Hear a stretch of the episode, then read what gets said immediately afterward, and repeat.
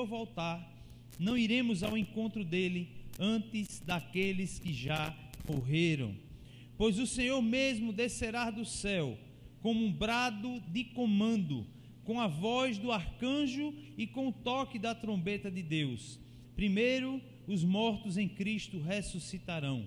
Depois, com eles, nós, os que ainda estivermos vivos, seremos arrebatados nas nuvens ao encontro do Senhor nos ares. Então, estaremos com o Senhor para sempre. Portanto, animem uns aos outros com essas palavras. Diga amém. O apóstolo Paulo escreveu esse texto à igreja da Tessalônica, porque os irmãos lá tinham dúvidas de como seria a volta do Senhor, de como as coisas aconteceriam. E eles não entendiam como era essa questão de os mortos ressuscitarão e nos ares vão, vamos nos encontrar com eles, como é que vai se dar isso? E aí o apóstolo Paulo ele escreve sobre isso. Escreve para ensinar a igreja. E eu acredito que assim como a dúvida daquela igreja, muitos nos dias de hoje ainda têm dúvidas de como acontecerão os eventos, os acontecimentos dos últimos tempos. Muitos têm dúvidas sobre como, quando acontecerá, por exemplo, o arrebatamento da igreja. Isso era uma dúvida naquele tempo e isso continua sendo uma dúvida hoje. O apóstolo Pedro escreveu dizendo que muitos pensam que é tarde, é tardio o Senhor em vir buscar a igreja. Mas o apóstolo Pedro diz: olha, se o Senhor não fizesse isso, quase ninguém se salvaria. O próprio apóstolo Paulo e os discípulos, os demais apóstolos, acreditavam que eles, em vida ainda, veriam o arrebatamento acontecer. E já se passaram mais de dois mil anos. E o arrebatamento ainda não aconteceu. E a gente vai dar uma estudada sobre isso hoje, aprender um pouco sobre isso. O que de fato importa nós sabermos sobre o arrebatamento, sobre os acontecimentos dos últimos tempos, o que é que importa para a gente? 2 Coríntios 4,14, João. O apóstolo Paulo ele diz que, ó, sabemos que Deus que ressuscitou o Senhor Jesus, também nos ressuscitará com Ele e nos levará junto com vocês até a presença dEle. O apóstolo Paulo ele escreveu aos Coríntios, acreditando e dizendo e ensinando, dizendo: Olha, já já Jesus vai vir e vai nos levar para a presença dEle. Em Romanos 13, 11, ele diz assim: Digo isto conhecendo o tempo, que já é hora de despertarmos do sono, porque a nossa salvação está agora mais perto de nós do que quando aceitamos a fé. Esses versículos mostram que o apóstolo Paulo ele vivia, ele acreditava, ele cria que a qualquer momento em sua geração Jesus voltaria. Existem hoje várias correntes teológicas sobre o fim dos tempos, sobre a forma como acontecerá, sobre os eventos, sobre a cronologia, sobre o que vai haver primeiro, o que é que vem depois. E hoje a gente vê as coisas acontecendo, guerras, rumores de guerras, violência, terremotos, e a gente diz assim: agora está perto. E eu quero dizer a você que sempre aconteceu isso na humanidade. Imagina na Primeira Guerra Mundial, em 1919, os cristãos da época pensaram que está havendo guerra, já já Jesus volta. 1945, Segunda Guerra Mundial, o que é que os cristãos também não pensaram? Agora a gente está aí vendo a guerra da Ucrânia com a Rússia, da Rússia contra a Ucrânia, na verdade. E o que é que nós estamos pensando? Jesus já já volta. E isso é uma verdade, diga amém. Jesus já já volta. E assim como o apóstolo Paulo viveu, acreditando e crendo, já já ele volta. Nós precisamos viver todos os dias da nossa vida preparados para já já ele voltar. Amém? Então, a gente aqui, o ano passado, a gente teve a oportunidade de ver algumas dessas correntes escatológicas. Escatologia é o estudo dos últimos acontecimentos, dos acontecimentos das últimas coisas. Aí alguns pensam assim: ah, é sobre Apocalipse. Não só sobre Apocalipse, porque a gente tem também alguns livros escatológicos, como Daniel, Ezequiel e também Apocalipse.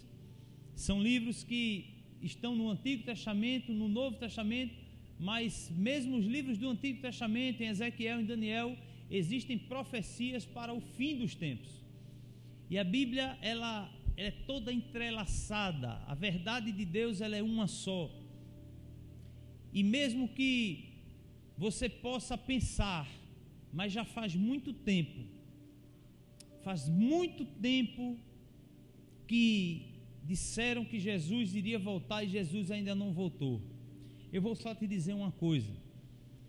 Nos primeiros dias da humanidade aqui nessa terra, nos primeiros dias, quando existia apenas Adão e e a gente conhece a história, houve o pecado, e quando Deus chega ali no, no frigir dos ovos, Deus diz assim: Olha, mulher, de tu nascerá um que esmagará a cabeça da serpente. Aquilo foi uma promessa. Naquele dia, Deus fez uma promessa, e essa promessa ela se cumpriu mais de sete mil anos depois. Isso prova que tudo que Deus fala vai acontecer. Então, se você acha que dois mil anos se passaram e ah, isso é lenda, isso é mito, isso não vai acontecer, eu estou te dizendo que Deus fez uma profecia que se cumpriu sete mil anos depois. Porque a palavra dele, quando ela é liberada, não há quem possa impedir de acontecer. Então, a gente aqui viu e teve a oportunidade de ver algumas correntes teológicas, as visões, as percepções, como essas correntes enxergam o fim, o fim das coisas, os acontecimentos. E eu não vou falar sobre isso, porque isso é um estudo longo que precisa se fazer. Eu quero, eu quero trazer algo mais prático e simples para a igreja na noite de hoje. Eu costumo dizer aqui, e sempre quando eu tenho a oportunidade de ensinar, que todos nós somos livres para pensar, diga amém. Porque eu não sei se você sabe, mas algumas igrejas, se vocês não professarem a linha teológica sobre alguns acontecimentos, vocês não podem fazer parte da igreja. Um exemplo simples e prático, onde só tem dois, que é a predestinação e o livre-arbítrio. Existem igrejas que são ferrenhas em crerem no, no, na predestinação e existem igrejas que são ferrenhas em crerem no livre-arbítrio. E essas igrejas, se vocês não confessarem e professarem que creem numa ou noutra, vocês não podem fazer parte. Mas aqui vocês são livres, amém? Porque nós acreditamos que essas coisas são secundárias Aqui você pode crer na predestinação, você pode crer no livre-arbítrio, porque você é livre para pensar. Aqui você só não pode não crer que Jesus ressuscitou. Mas o que é secundário, o que não é primário para a sua salvação, aquilo que é secundário, você é livre para pensar, para estudar e para tomar a sua própria decisão sobre essas doutrinas. Se você perguntar, Pastor, o senhor crê em quê? Depois eu lhe digo. Se você perguntar ao pastor Tiago, pastor Tiago, o senhor crê em quê? Depois ele lhe diz. Mas não vamos jamais ensinar aqui tendenciosamente dizendo assim: aqui você tem que crer dessa forma, porque é a forma que a Bíblia ensina. Deixa eu te dizer uma coisa: há inúmeras coisas na Bíblia, E há inúmeras coisas que estão ensinando por aí que são secundárias. E as pessoas dizem, a Bíblia diz assim, mas são coisas que são secundárias. São coisas que não vão importar na sua salvação. E a gente precisa respeitar o pensamento de todos e ter o nosso, e respeitar o pensamento do nosso colega. Eu mesmo eu sou pendente mais para um lado, o pastor Tiago para o outro, e graças a Deus, imagina, se fosse os dois para um lado só. A gente ia se juntar e dizer assim, vamos ensinar a igreja, porque isso é o certo. Mas graças a Deus a gente briga, eu e ele. Se tu crê nisso, eu não creio. Tu crê assim, tu crê assim. Aí ele diz um versículo, eu digo outro. Eu digo um versículo, eu digo outro. Então a gente vai ficar brigando aqui até Jesus voltar lá no céu, a gente tira a dúvida. E vai os dois para lá, amém?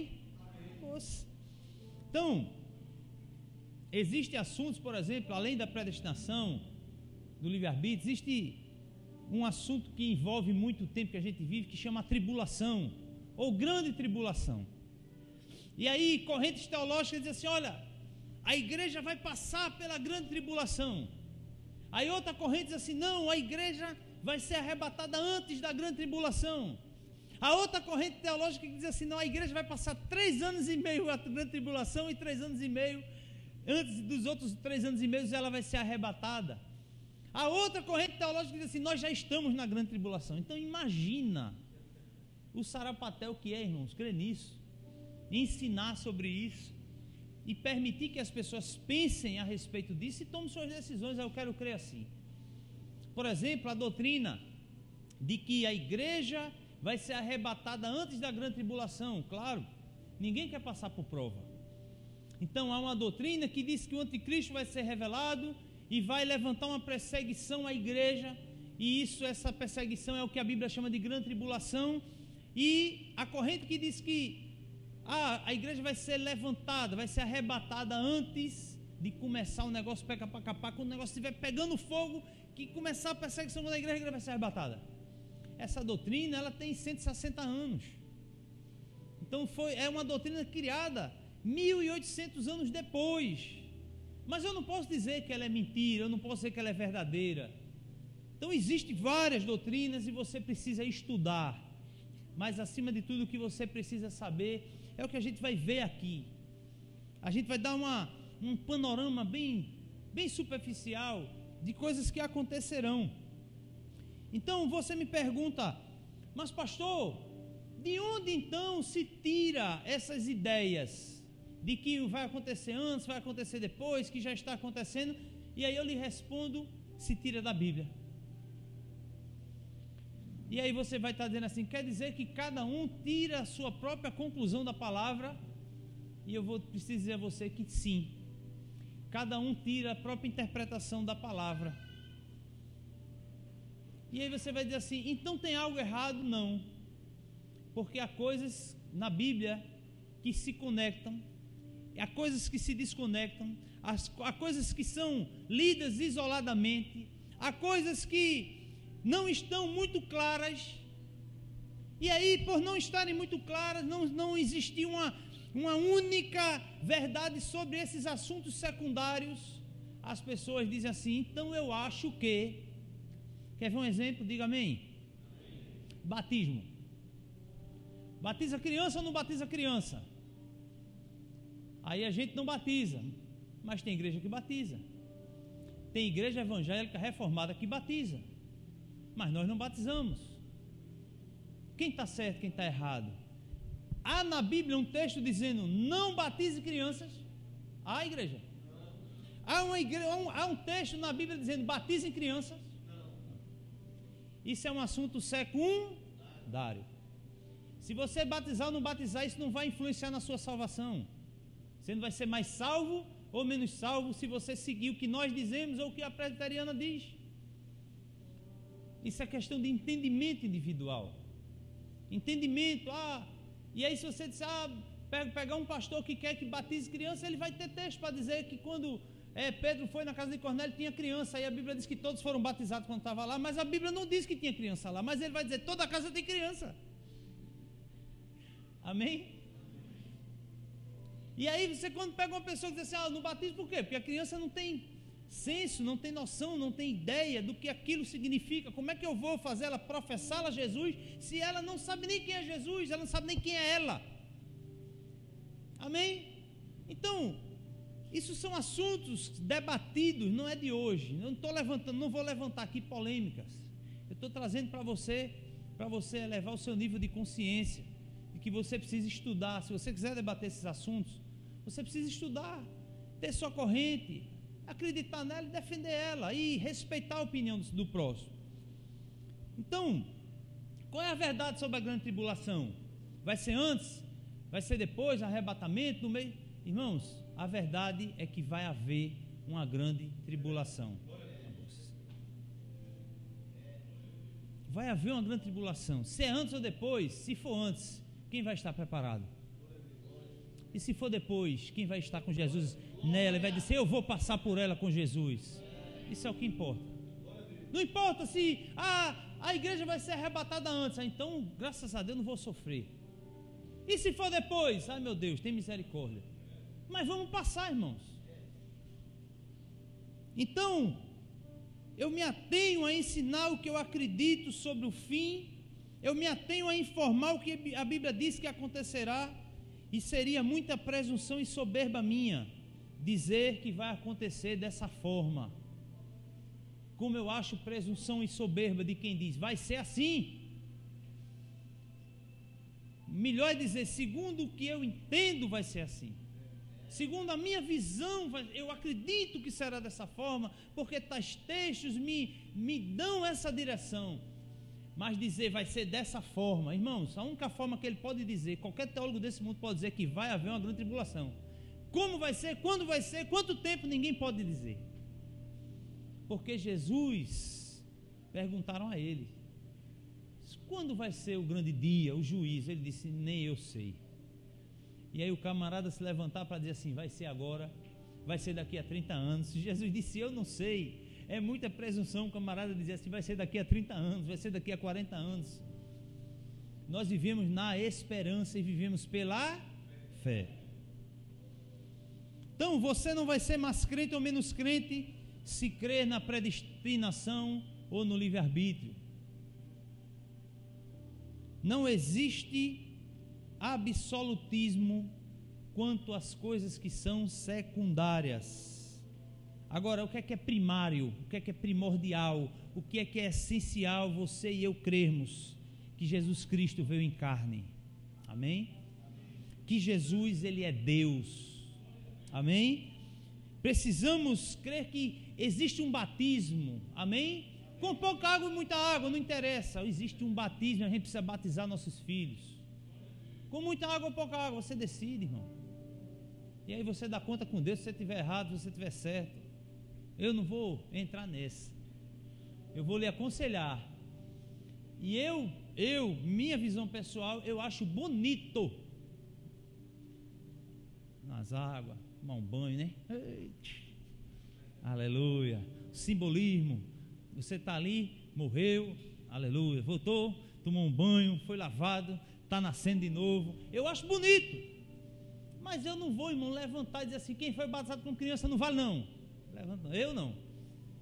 Por quê? Porque eu sou muito pequeno para botar Deus e botar a doutrina que eu acho dentro de uma caixinha botar Deus dentro desse quadrado aqui e dizer que vale o que não vale, o que pode o que não pode. O que é que cabe para nós crermos Jesus morreu por nossos pecados? Disso não abrimos mão.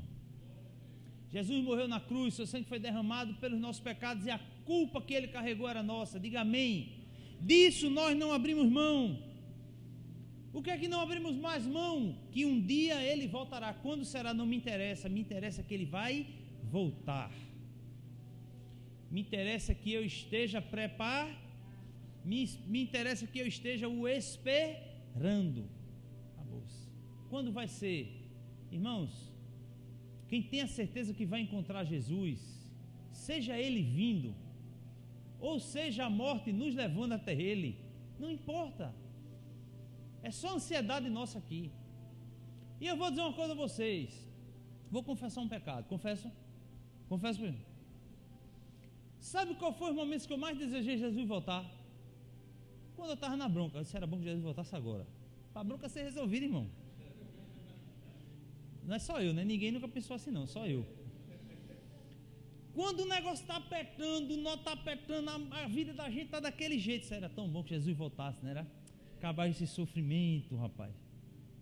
Agora, quando o negócio está bom, irmão, dinheiro no bolso, vida boa, viajando. Eu quero ver um cara viajando na Europa, vindo embaixo da torre ele disse assim: era bom que Jesus voltasse agora. Duvido, duvido. Estou brincando, irmão. Pode, pode, pode ter algum crente aí. Mas o que eu estou querendo dizer a vocês é que para nós, quando amadurecemos na fé, não importa mais o meio e o qual vamos nos encontrar, o que importa é a certeza pela qual nós vivemos que um dia ele vai voltar. E se ele não voltar enquanto ainda estivermos vivos, a Bíblia diz que nós mortos ressuscitaremos primeiro e nos encontraremos com ele nos ares. E depois os que estão vivos também ressuscitarão, e aí a gente vai todo mundo se encontrar lá e aí vai ter igual a, vai aquela Cassiano tocando. Vai haver festa no céu. Amém? Amém? Glória a Deus. Então, nós, quanto respeito ao fim dessas coisas, ao fim do mundo, o que é que algumas coisas a gente sabe que vai acontecer? Primeiro, 2 Pedro 3,7, João, por favor.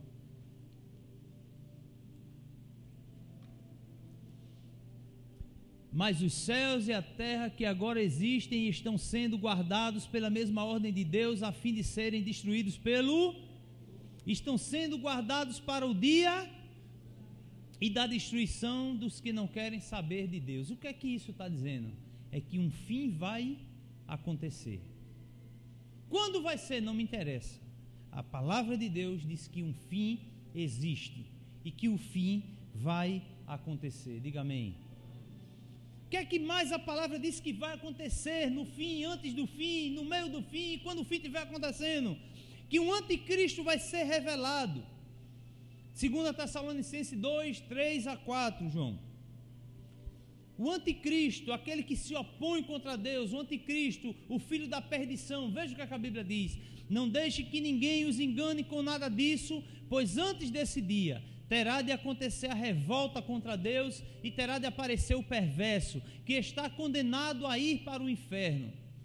Ele será contra tudo o que as pessoas adoram e contra tudo o que elas acham que é divino. Ele vai se colocar acima de todos e até mesmo vai entrar e sentar-se no templo de Deus e afirmar que é Deus. O que é que a Bíblia diz?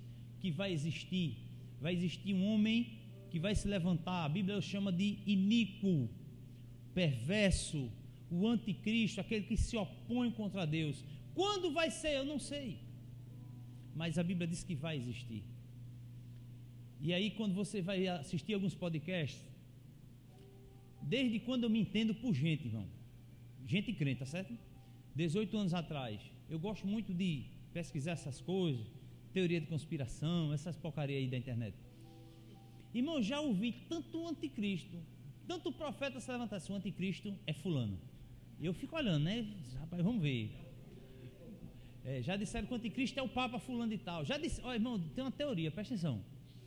Tem uma teoria que o anticristo é o Papa João Paulo II, que já morreu.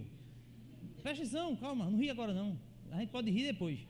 Ele foi enterrado num caixão que não sei o que, que esse, o espírito de Satanás vai entrar nele, ele vai sair da, da catacumba e vai reinar e tal, e todos vão adorá-lo. Então existe essa teoria, essa tese. Pode ser, irmão? Pode. Eu creio não, mas pode ser? Pode. E pode ser. E quando for, eu vou ter que crer, que vou estar lá vendo.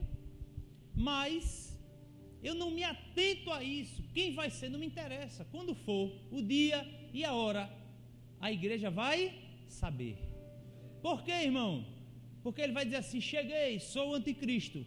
Luz na passarela que lá vem ela. Não. Não vai ser assim.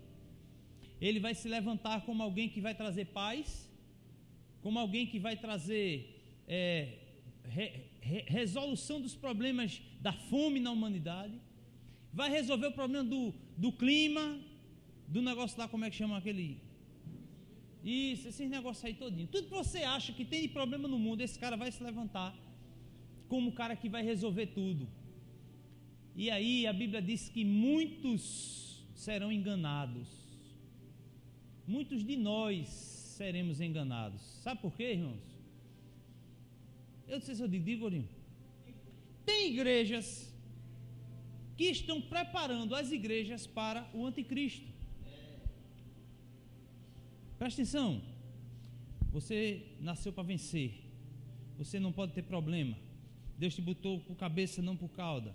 Você não pode ter problema financeiro. Você não pode ficar doente. Sua vida tem que ser perfeita. Sua vida tem que ser plena. Só se prega isso, só se prega isso. Aí quando o anticristo se levantar, ele vai pregar a mesma coisa. Aí essas igrejas que só querem de Deus vantagens, quando o anticristo oferecer essas vantagens, essas igrejas irão o adorá-lo. E a Bíblia diz que quem não adorá-lo será perseguido e morto. Amém? que é que mais vai existir? Existirá uma tribulação, como eu falei aqui antes, Mateus, Marcos 13, 19 a 20. Vamos ver o que é que Jesus falou sobre isso. Porque naqueles dias haverá um sofrimento tão grande como nunca houve desde que Deus criou o mundo, e nunca mais acontecerá uma coisa igual. Porém, o Senhor diminuiu esse tempo de sofrimento.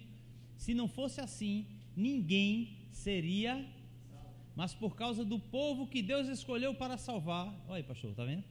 Por causa do povo que Deus escolheu para salvar, esse tempo. Deus me honra, irmão. Deus me honra. Deus escolheu você para ser salvo, amém? Vou aliviar para tu. Deus escolheu salvar a todos, irmão. Você que escolhe. Aleluia. Brincadeira à parte a Bíblia diz que se o Senhor não abreviasse os dias, ninguém se salvaria. Imagina o cara mais crente que você conhece. Imagina a pessoa mais crente que você conhece. Imagina se você acha muito crente, eu amo a Deus, eu dava minha vida para Jesus, igual a Pedro disse e negou. Essa pessoa, Jesus, Jesus disse, foi Jesus, viu? Jesus disse: se o tempo não diminuísse dessa tribulação, ninguém seria salvo. Amém? Então o que, é que a Bíblia diz? Vai existir uma tribulação, vai existir um fim, vai existir um anticristo, vai existir uma tribulação. Pastor, e qual vai ser a ordem? Não me interessa. Não interessa, vai existir. Porque, de uma forma ou de outra, nós temos que estar preparados, esperando ansiosamente a volta do nosso que prometeu vir nos salvar. que mais? Jesus voltará para arrebatar a igreja. Atos dos Apóstolos, capítulo 1, versículo 9 ao 11, João.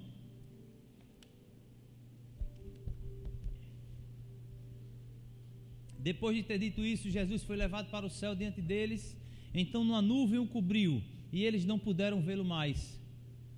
Eles ainda estavam olhando firme para o céu enquanto Jesus subia, quando dois homens vestidos de branco apareceram perto deles e disseram: Homens da Galileia, por que vocês estão aí olhando para o céu? Esse Jesus que estava com vocês e que foi levado para o céu voltará do mesmo modo que vocês o viram subir. 1 Coríntios 15, 51 e 52. Escutem bem este segredo: nem todos vamos morrer mas todos nós vamos ser transformados num instante, num abrir e fechar de olhos, quando tocar a última trombeta, ela tocará, os mortos serão ressuscitados como seres imortais, e todos nós seremos transformados. O que é que a Bíblia diz? Que Jesus vai vir nos buscar, Ele vai arrebatar o seu povo, arrebatar a sua igreja levar para si, tomar para si. Por quê? Porque ele prometeu. Quando vai ser, pastor? Vai ser no meio da tribulação, vai ser antes, vai ser depois? Não me interessa. Interessa é que eu vivo na esperança de que se ele vier no começo, amém. Se ele vier no meio, amém também. E se ele vier depois, amém. Amém, igreja? Amém. E por último, existirá um grande dia o dia do julgamento final ou juízo final. 2 Coríntios 5:10, João. Veja o que, é que a Bíblia diz. porque todos nós temos de nos apresentar diante de Cristo para sermos julgados por Ele, e cada um vai receber o que merece, de acordo com o que fez de bom ou de mal na sua vida aqui na terra. Aleluia. E aí Jesus, quando estava falando para Nicodemos, ele disse assim: "Olha, Nicodemos, Deus amou o mundo de uma tal maneira que deu seu filho unigênito para todo aquele que nele crer, não pereça, mas tenha vida eterna." Isso é o versículo 16, o versículo 19 ele diz assim: "Quem crer já está julgado. Quem não crê já está condenado." Veja que coisa interessante. Todos nós iremos apresentar diante de Cristo para sermos julgados por ele. Quem crê já está julgado. Quem não crê já está condenado. Você já vai se apresentar diante de Deus com a sua sentença nas mãos, porque não é Ele que lhe julga. Não é você que, não é Ele que vai chegar lá e vai dizer assim: você vai para o céu, você vai para o inferno, aquele para o inferno, aquele vai para o céu. Não. A igreja aqui prega a esperança da, da, da vida vindoura, a esperança da glória celestial. E quando chegarmos diante desse dia, não vai ser Ele que vai dizer assim: você merece o céu, você merece o inferno. Somos nós aqui que decidimos. Amém, pastor? Ele agora gostou. Nós decidimos. Eu entrego, eu aceito, eu recebo como meu, meu advogado. Quem aqui já foi num tribunal, num júri, numa causa trabalhista? Alguém já foi? Quando a gente chega lá, irmãos, a gente não sabe o que é que vai acontecer. Por quê? Porque a gente não sabe o que é está na cabeça do juiz. O juiz pode dar um grande. Ele tem uma lei, sim ou não? Mas a gente sabe que hoje, né, hoje, literalmente, principalmente hoje, o juiz faz o que quer, interpreta como quer. Mas a Bíblia diz que nesse dia teremos um justo juiz. Mas imagine você quando vai para uma causa aqui e você vai tenso, meu Deus, o que é que o juiz vai fazer? Vai dar, vai dar vai, vai dar favorável? Eu, como réu, vou ser condenado? Vou ser absolvido? Dentro do que eu fiz? Deus é o justo juiz, irmãos. E a justiça de Deus, ela se fez e se cumpriu em Jesus. E em Jesus Cristo, quando chegamos no céu, porque o aceitamos Ele aqui, já chegamos sabendo qual é a nossa sentença. Porque Jesus disse: quem crê já está julgado. Você não passará por um segundo julgamento no céu. Você não vai chegar lá e vai dizer assim: e aí?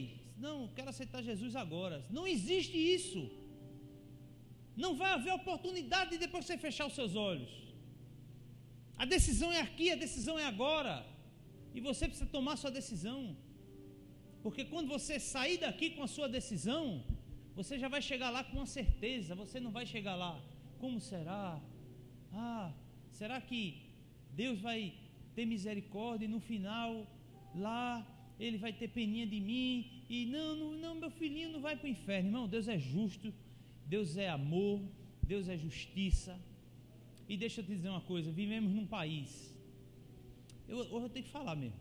Vivemos num país predominantemente católico, amém? Sem ofender os católicos, mas eu preciso falar da doutrina. A doutrina da Igreja Católica se chama de sobre a salvação, é salvação holística. Sabe o que é isso? Diga não. Sabe ou não sabe? Salvação holística. No final, Deus é bom e salvará a todos. Contanto que você tenha se batizado na Igreja Católica, você pode viver a vida que você quiser viver e no final Deus é bom, Deus é amor e vai lhe salvar. Isso seria um Deus injusto. E se isso fosse suficiente, Jesus morreu de besta na cruz. Porque Jesus morreu pelos nossos pecados para sofrer a nossa punição. Não para que nós o aceitássemos e vivêssemos de qualquer forma. E vivêssemos deliberadamente nos nossos pecados, nos nossos delitos. E no final, Deus ia dizer assim: Jesus, tu sofreste, derramaste teu sangue, mas eu sou muito bom eu vou ser melhor com esses pecadores do que contigo que é justo, e eu vou salvar a todos, e esse teu sacrifício aí valeu a pena. Tá de boa, mas eu vou salvar todo mundo. Então a Bíblia seria mentirosa, Jesus seria mentiroso, porque Jesus disse: aquele que crê está salvo, aquele que crê já está julgado, quem não crê já está condenado. E eu não sei se você sabe que Jesus é Deus. Amém? Tudo que Jesus falou, ele não, ele disse: Eu não falo por mim mesmo. Eu não falo na minha autoridade. Eu falo por meu Pai, na autoridade do meu Pai. Então, não, não se engane achando que Jesus é falou umas coisas e Deus vai tirar por menos lá no céu. Jesus é Deus, irmãos. E o que Jesus falou seria a mesma coisa que Deus, é a mesma coisa que Deus vai falar quando chegar lá. Creu, está julgado. Não creu, você está condenado. Amém? Então, o juízo final é uma doutrina bíblica e vai acontecer. Amém? Amém para você dizer assim, assim seja, para quando chegar lá dizer assim, eu não sabia não, eu sabia, você disse amém. Apocalipse 20, do 11 ao 15, Luiz. Vamos ler. Então vi um grande trono branco e aquele que está sentado nele. A terra e o céu fugiram da sua presença e não foram vistos mais. Vi também aos mortos, tanto os importantes como os, oh glória, que estavam de pé diante do trono. Foram abertos livros e também foi aberto outro livro, o livro da os mortos foram julgados de acordo com o que cada um havia, conforme estava escrito no. Você já viu um pastor dizer assim: seu nome vai ser escrito no livro da? Tem o um livro da vida ou é conversa do pastor? Vamos lá. Aí o mar entregou os mortos que estavam nele. A morte e o mundo dos mortos também entregaram os que eles tinham em seu poder e todos foram julgados de acordo com o que cada um tinha. Então a morte e o mundo dos mortos foram jogados no lago de. Esse lago de fogo é a segunda. Quem não tinha o seu nome escrito no livro da vida foi jogado no lago de fogo. Foi baixinho, de fogo. É só isso, né, Luiz? Isso, até o 15. Irmãos, quem não tinha Espera aí, presta atenção. Vamos ler ali todo mundo? Quem não tinha o seu nome escrito no livro da vida foi jogado no lago de fogo. Aonde está o livro da vida? Qual igreja nessa terra que carrega debaixo do sovaco o livro da vida? Qual igreja? Tem alguma igreja que diz assim: o livro da vida está aqui. Quando você aceita Jesus, a gente manda um e-mail para lá aceitou Jesus, vou botar ele escrito aqui.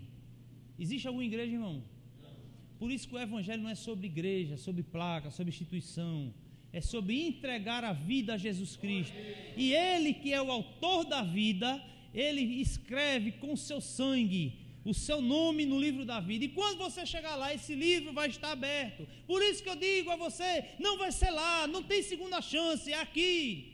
Quando você entrega a sua vida, conhece, reconhece que é um pecador. Quando você reconhece que Jesus morreu pelos seus pecados, foi punido pelos seus pecados. Quando você entende isso assim, eu preciso de Jesus para me salvar da minha condenação desse dia. E você vai chegar lá. E o seu nome vai constar lá. Não é porque você faz parte de uma igreja, não é porque você anda engomadinho, não é porque você fez nada, é por, pelo sacrifício que ele fez por você. Não há nada que você possa fazer não há nada de humano que você possa fazer para que o seu nome seja escrito nesse livro. A única forma é reconhecer o que ele fez por você, reconhecer que você é pecador, reconhecer que ele é santo, que ele é Deus, que ele veio em terra, que ele em carne, que ele deu a sua vida por nós, que além de morrer, ele ressuscitou. E aí, irmãos, a Bíblia diz que quando nós entregamos a vida a Jesus, quando a nossa boca confessa e o nosso coração crê, o nosso nome é escrito no livro da vida. E se seu nome não estiver lá, você vai ser jogado no fogo. Não é seu pai que vai estar lá, é Deus, é o Todo-Poderoso, é o Soberano, é o Rei dos Reis, o Senhor dos Senhores, aquele que não aceita zombaria, não tem barganha, não tem troca, não tem brincadeira. Lá no céu não vai ter ajeitadinho. Não vai ter como você se explicar. E se você está aqui nessa noite, eu tenho uma péssima notícia para lhe dar. Você está ferrado. Mas eu tenho uma ótima notícia: se você entregar sua vida a Jesus, seu nome vai ser escrito no livro da vida. A escolha é. A escolha é sua. Embora Deus te escolheu desde antes da fundação do mundo. Ah, quer dizer que Deus escolhe, Deus escolheu todo mundo aqui, irmão. Mas você pode rejeitá-lo. Amém, pastor? Aleluia. Amém, Cris? Cris está ali. Cris está ali, não sabe se é um. Oxe, esse povo está doido hoje. Então, meus irmãos, eu não sei a ordem dos fatos. Pode tocar, que eu gosto desse negocinho aí, viu? Eu não sei a ordem dos fatos, eu não sei o que acontecerá antes ou depois, mas eu me consolo apenas com o que vai acontecer, com o que a minha palavra, com a Bíblia que está nas suas mãos, diz que vai acontecer. E se a Bíblia diz que vai acontecer, é porque vai acontecer. Deixa eu dizer algumas coisas a você, para você crer mais um pouquinho de nada sobre se isso vai acontecer ou não. A minha Bíblia diz que em todo o Antigo Testamento, todo mundo sabe que a Bíblia é dividida em Antigo e Novo, sim ou não? Fizeram catequese quando era pequeno, sim ou não? Muita gente foi lá longe agora, viu? na catequese. No, no Antigo Testamento, existem mais de 330 profecias a respeito de Jesus. A primeira eu disse a vocês, está lembrado? De ti, mulher, nascerá um que esmagará a cabeça da serpente. Jesus nasceu de uma mulher, sim ou não? Existem mais de 330 profecias, escritas em tempos diferentes, por homens diferentes, num espaço de 1500 anos, em culturas diferentes, tempos diferentes, formas diferentes de escrever, e todas as 330 e mais do que isso foram cumpridas. Amém? Todas as profecias foram cumpridas. Isso me afirma de que a palavra de Deus ela é confiável que eu posso confiar naquilo que está escrito. Tudo que escreveram de Jesus, irmãos, aconteceu. Tudo que escreveram sobre ele, detalhes, todos os detalhes que pareciam antes de Jesus vir, pontas soltas, assim como parece para a gente, como é esse negócio, como é que vai ser? Mas existiam profecias, virá o Messias, ele nascerá de uma cidade que ninguém vai dar nada por ela. Ele vai ser humilhado. Ele não vai ser nem contado entre os homens. Ele vai morrer num madeiro. Estava lá, estava tudo escrito. E eu acredito que o povo diz assim: quando vai ser isso? Como é que vai ser? E o povo esperava por isso. Mas quando Jesus veio, muitos não receberam. Por quê? Porque não creram nas Escrituras porque não creram naquilo que estava escrito. Você pode estar aí pensando, mas será que isso foi escrito depois que Jesus nasceu? Não. O Antigo Testamento já existia antes de Jesus nascer. Já estava tudo escrito a respeito dele. E quando ele nasceu, os profetas, os escribas, os estudiosos podiam conferir tudo o que tinha acontecido. Caramba, é ele mesmo. Ele vai dar vista aos cegos, ele vai fazer os surdos ouvirem. Esse cara nasceu em Belém, está escrito. Ele morreu no madeiro, só pode ser ele o Messias, porque não há probabilidade de outro homem cumprir mais de que 330 profecias. É ele, ele é o Messias. As Escrituras, meus irmãos, são de inteira confiança.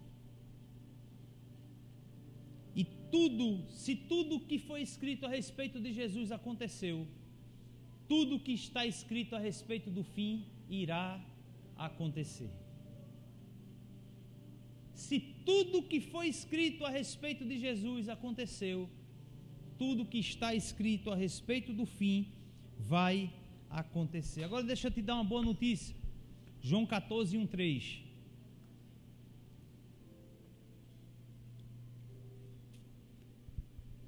Jesus disse: Não fiquem aflitos.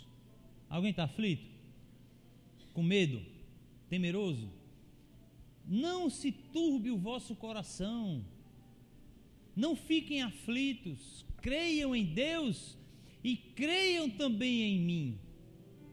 Na casa do meu pai há muitos quartos, há muitas moradas. E eu vou preparar um lugar para vocês. Quem prometeu? Qual igreja prometeu isso a você? Que homem aqui na terra prometeu isso a você? Eu vou preparar um lugar para vocês, e se não fosse assim, eu já teria dito. Ou seja, eu não estou mentindo, não. É verdade. E depois que eu for preparar um lugar para vocês, eu voltarei, aleluia, e os levarei comigo, para que onde eu estiver, vocês estejam também. Não se turbe o vosso coração, creiam em Deus, creiam também em mim. Na casa do, meus pai, do meu pai há muitas moradas. Se não fosse assim, eu não teria dito isso a vocês. Sabe quantos quartos tem lá na casa de Jesus? Quem sabe? Tem quarto para todo mundo, irmãos. Olha, quando a gente vai para um negócio da igreja, tem um beliche, quem quer ficar em cima? Imagine você embaixo e o gordinho em cima. Lá no céu, irmão, vai ter um quarto só para ele e um quarto só para você. Diga amém. Meu irmão, não tem como não. Jesus está preparando um lugar para mim e para você. Porque o prazer dele, o prazer dele é que nós estejamos juntos. Eu virei buscar vocês. Isso fala sobre o arrebatamento da igreja, irmão. E quando será o arrebatamento da igreja? Diga, eu, agora você pode dizer, eu não sei. A Bíblia diz quando? Não. não. É certo que Jesus disse: o dia e a hora ninguém sabe, nem ainda os anjos dos céus, apenas o Pai que está nos céus. Isso está em Mateus 24, 36. E é um erro gravíssimo tratar de dias, de horas, como tem feito alguns falsos profetas falsos mestres e, e estão sendo envergonhados. Eu não sei se eu digo, hoje é dia de dizer, hoje é dia de dizer. Digo ou não digo? Eu vou dizer, não me ofenda, não se ofenda não, irmão, mas a verdade está aqui, ó. Você sabia que a igreja adventista já profetizou três vezes a volta de Jesus? Você sabia disso? Três datas, não só data, hora. Tal dia, tal hora, e se juntaram tudinho, sentaram para esperar, estão esperando até hoje. Aí levantaram-se de novo, não, erramos uns cálculos aqui, pequeno erro de detalhe, e agora vai ser tal dia, tal hora e nada, e depois de novo. A Bíblia mente, irmãos? Não. E por que você não crê nela? Nostradamus disse que em 2000 o mundo acabaria, e muitos tiveram medo. Muitos pegaram, foram para o supermercado faz, guardar as coisas. Não, como se se o mundo quando acabar, você vai ficar assim, não, o mundo acabando e comendo é machita aqui, ó. Tá? Eita, pô, pega um todinho, que o mundo está se acabando. Eu fico com pena, irmão. Diante de Deus, eu estou brincando, eu fico com pena desse povo. Entendeu? Então o que é que acontece? Jesus disse assim: Eu não sei qual é o homem nessa terra que sabe? Jesus disse assim: Eu sou Deus, mas esse é um segredo que está só no Pai. Aí um homem se levanta e diz assim: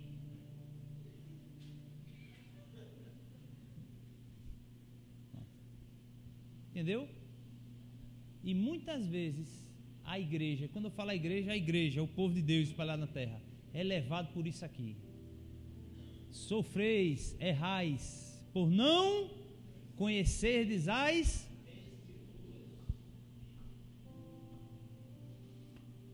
Mateus 24, 42 e 44, Jesus disse: Vigiai, pois, porque não sabeis nem o dia que vem o Senhor.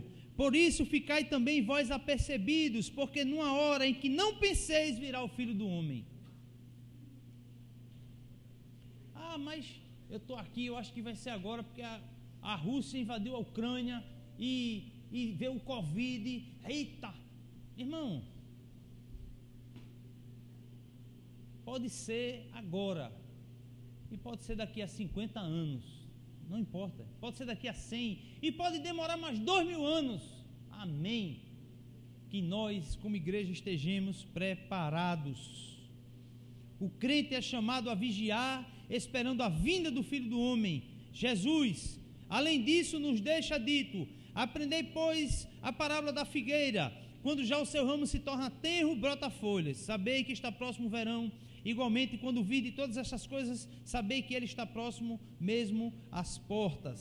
Jesus também disse aos seus discípulos: Pois, como foi dito nos dias de Noé, assim também será a vinda do filho do homem. Como foi nos dias de Noé? Casavam-se, faziam festa, banquetes, tomavam uma, dançavam um passinho, tudo na matriz. Noé chegou na matriz. Está vindo um dilúvio, o negócio, o vai ser feio, vai se acabar. Isso é retardado, doido. Isso é abestalhado.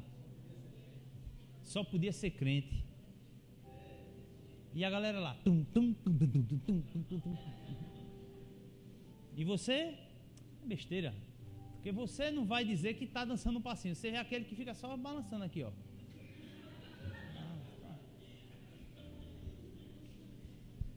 Sabe quanto tempo durou a construção da arca, meus irmãos? 120. Imagina, 120 anos. Vai chover, viu? Vai chover. Irmãos, imagina 119 anos depois, quem estava vivo?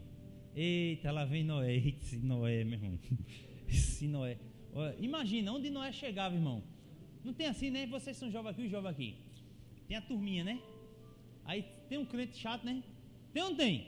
É tu, João, crente chato? Pois trata de ser o crente chato, isso. Porque Deus usa crente chato. Aí chega o crente chato assim, aí, lá vem, lá vem, lá vem. Aí se espalha, fica o abestalhado lá. Aí passou-se mais um ano, uma gotinha. Eita, nunca tinha chovido. Oxe, o que é isso? Está caindo do céu. É chuva, mas é só uma garoazinha. Daqui a pouco, irmão, agora estava onde? Na canela. Eita. Vamos ver se não é feio mesmo um barco. Bora ver, bora ver. Oxi, a bestada fez um barco, já na canela. Você está entendendo ou não? Você não está entendendo não, vou lhe dizer. Água na canela, isso é. Meu Deus, está vendo que até encher, chegar aqui, é porque não conhece a Mariana Malha de Vitória. Meia hora de relógio. Aí você diz assim: o dilúvio não aconteceu, não. Vai para Mariana Malha ali, meia hora. Aí tu vê se o dilúvio aconteceu ou não. Não é, não, irmão? A água aqui, ó. Quando a água estava aqui, aí a galera. Aqui, ó. Noé, ô Noé, a gente tava brincando. a gente é teu amigo, Noé. Eu imagino Noé, presta atenção. Aí Noé assim, ó, abriu uma janelinha. E, Oi. Agora imagine Noé. Irmão, eu, eu não presto, não, eu sou ruim. Mas eu abri a porta. Eu sou ruim, mas quando imagino, visse ali a criança, idoso, adulto, mulher, criança, menino, uh, água aqui, ó, Espera aí, espera aí que eu vou abrir. Quando nós, nós foi lá embaixo, eita rapaz, a tranca é por fora. E quem fechou a porta foi Deus. Deus fechou a porta. Não foi Noé que disse assim: Não, vou fechar aqui porque aí, tá vendo? Não me aceitavam no grupinho, tão ferrado. Não fechou, Deus fechou a porta.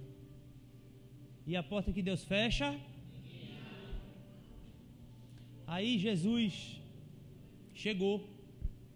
Diga amém. amém. Jesus chegou para abrir a porta.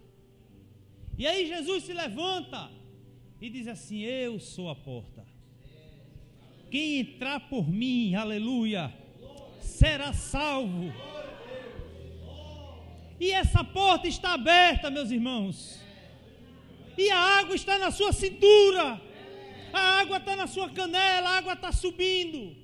Guerras, rumores de guerras, violência, prostituição, a água está subindo, está subindo, e você zombando da porta aberta. Fazem dois mil anos que Jesus disse que ia voltar e não voltou. Ah, irmãos, enquanto essa porta estiver aberta, Jesus disse: Você entrará.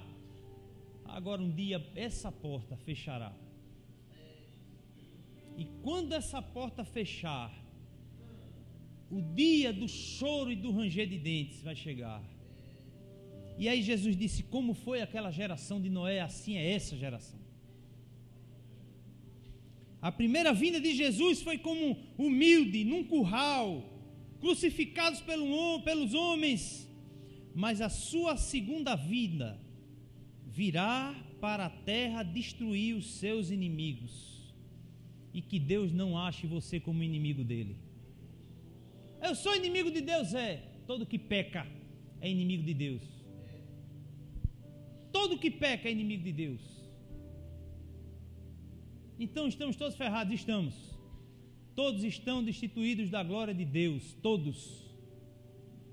Mas aqueles que entraram pela porta foram lavados dos seus pecados. E não vivem mais em pecado.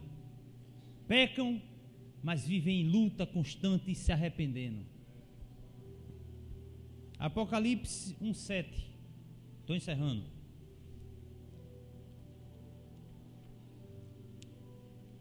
Esse que vem com as nuvens e todo olho verá.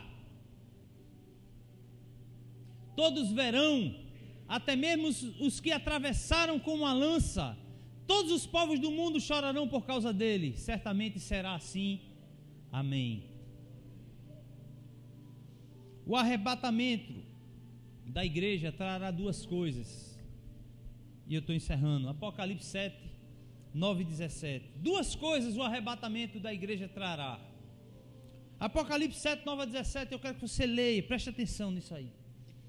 Depois disso olhei e vi uma multidão tão grande que ninguém podia contar. Eram de todas as nações, tribos, raças e línguas.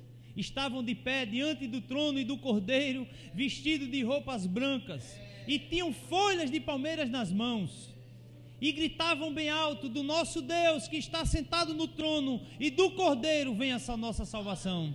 Todos os anjos estavam de pé em volta do trono, dos líderes e dos quatro seres vivos. Então eles se jogaram diante do trono, encostaram no rosto no chão e adoraram a Deus, dizendo: Amém. Ao nosso Deus pertence para todo sempre o louvor, a glória, a sabedoria, a gratidão, a honra, o poder e a força. Amém. Um dos líderes me perguntou: Quem são esses que estão vestidos de branco? De onde foi que vieram? Eu não sei, o Senhor sabe, respondi.